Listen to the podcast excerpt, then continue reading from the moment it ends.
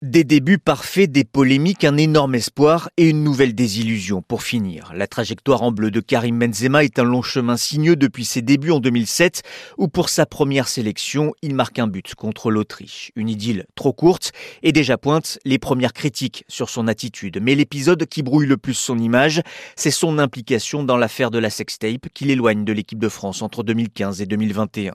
L'énorme espoir, c'est ce retour en bleu juste avant l'Euro l'an passé alors qu'il brille avec son club le Real Madrid, mais là encore c'est un flop pour l'attaquant. Reste ce mondial au Qatar, son ultime chance de marquer l'histoire de l'équipe de France, mais blessé avant le début de la compétition, il quitte ses partenaires contraint, un départ en catimini qui marque un peu plus le fossé avec Didier Deschamps et son staff. Au final, Benzema n'a ramené qu'un seul trophée, une Ligue des Nations l'an passé, bien maigre au regard de son incommensurable palmarès en club.